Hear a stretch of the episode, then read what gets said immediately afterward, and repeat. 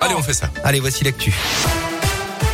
Et à la une de l'actualité, la disparition inquiétante d'un adolescent clermontois de 17 ans. Il n'a plus été aperçu depuis dimanche soir lorsqu'il est parti de son domicile aux alentours de 21h. Il serait parti en pyjama sans téléphone ni moyen de paiement. Si vous avez des infos, il faut contacter le commissariat de Clermont.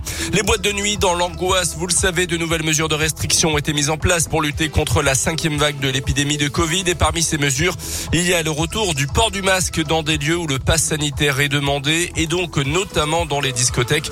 Elles sont restées fermées pendant près de 16 mois à cause de l'épidémie. Alors leurs dirigeants, suivent évidemment de très près l'évolution de la situation. C'est le cas de Sébastien Portosa. Samedi soir, il doit ouvrir avec son associé l'éphémère, une discothèque située à Clermont, avenue Édouard Michelin, et s'adapter à un nouveau protocole alors qu'il est dans les tout derniers préparatifs. Il s'en serait bien évidemment bien passé. On l'écoute. Ça reste encore un peu flou. On sait que euh, le masque va être obligatoire, mais on ne sait pas euh, comment euh, on va pouvoir appliquer cette chose-là. Dans la file d'attente, il sera obligatoire, à l'entrée obligatoire bien sûr. Après, euh, on ne sait pas à quel moment les gens pourront euh, enlever le masque pour consommer, pour danser, pour s'asseoir. On était très très confiants. Là, depuis des jours, ouais, euh, un peu compliqué, confus, et on espère que ça s'aggrave pas plus. Je pense que tout le monde comprend que là, l'enjeu est gros, qu'il faut faire beaucoup d'efforts pour que tout le monde puisse vivre normalement sans être trop fermé, quoi.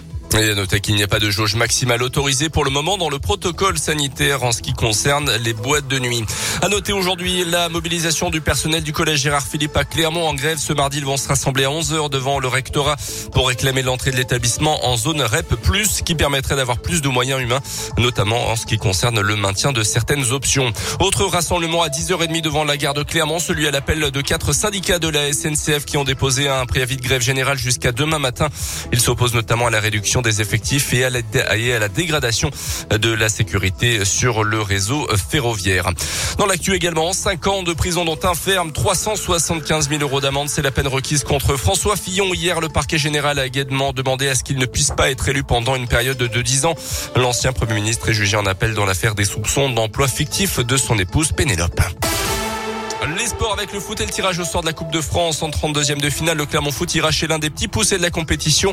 Chemin bas d'Avignon, club du Gard qui, comme son nom ne l'indique pas, évolue dans un quartier de Nîmes, un club de régional 2. Le match se tiendra les 18 ou 19 décembre prochains. Et puis Lionel Messi a de nouveau sacré meilleur joueur du monde. Hier soir, l'Argentin de 34 ans, la star du Paris Saint-Germain, a obtenu son septième ballon d'or. Il devance le buteur polonais du Bayern Munich, Robert Lewandowski, Karim Benzema, le français et quatrième, c'est l'Espagnol Alexia Putellas qui remporte le ballon d'or féminin.